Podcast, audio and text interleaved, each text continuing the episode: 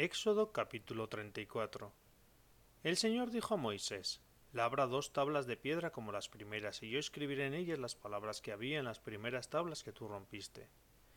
Prepárate para mañana, sube al amanecer a la montaña del Sinaí y espérame allí en la cima de la montaña. Que nadie suba contigo ni aparezca nadie en toda la montaña, ni siquiera las ovejas o las vacas pastarán en la ladera de la montaña. Moisés labró dos tablas de piedra como las primeras, madrugó y subió a la montaña del Sinaí como le había mandado el Señor, llevando en la mano las dos tablas de piedra. El Señor bajó en la nube y se quedó con él allí, y Moisés pronunció el nombre del Señor. El Señor pasó ante él proclamando Señor, Señor, Dios compasivo y misericordioso, lento a la ira y rico en clemencia y lealtad, que mantiene la clemencia hasta la milésima generación y que perdona la culpa, el delito y el pecado, pero no los deja impunes y castiga la culpa de los padres en los hijos y nietos hasta la tercera y cuarta generación. Moisés al momento se inclinó y se postró en tierra y le dijo Si he obtenido tu favor, que mi Señor vaya con nosotros, aunque es un pueblo de dura cerviz, perdone nuestras culpas y pecados, y tómanos como heredad tuya. El Señor dijo a Moisés yo voy a concertar una alianza en presencia de tu pueblo, haré maravillas como no se han hecho en ningún país ni nación, para que el pueblo con el que vives vea las obras terribles que voy a hacer por medio de ti. Cumple lo que te he mandado hoy, expulsaré delante de ti a amorreos, cananeos, hititas, pericitas, hebeos y jebuseos.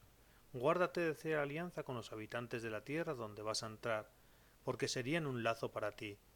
Derribarás sus altares, quebrarás sus estelas, talarás sus árboles sagrados.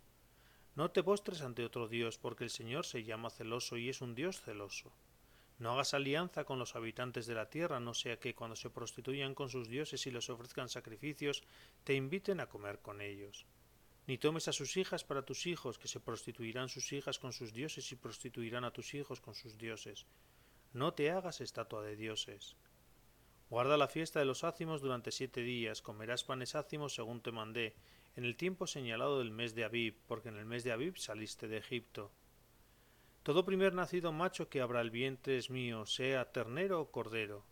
El primer nacido del asno lo rescatarás con un cordero, y si no lo rescatas lo desnucarás.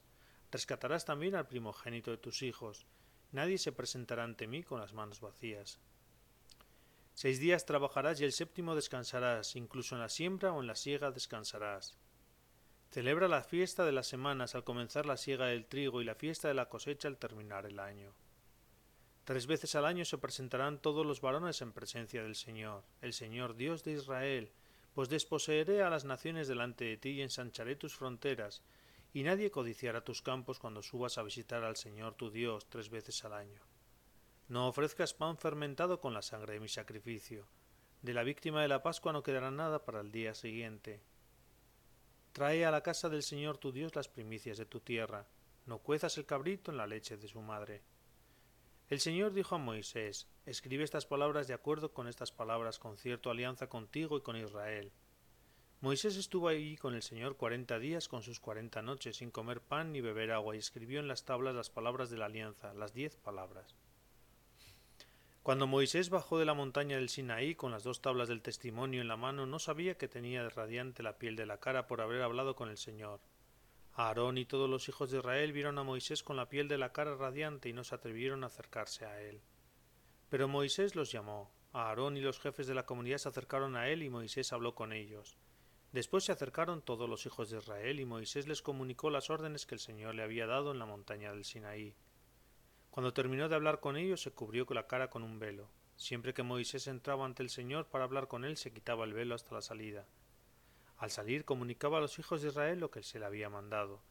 Ellos veían la piel de la cara de Moisés radiante y Moisés se cubría de nuevo la cara con el velo hasta que volvía a hablar con Dios.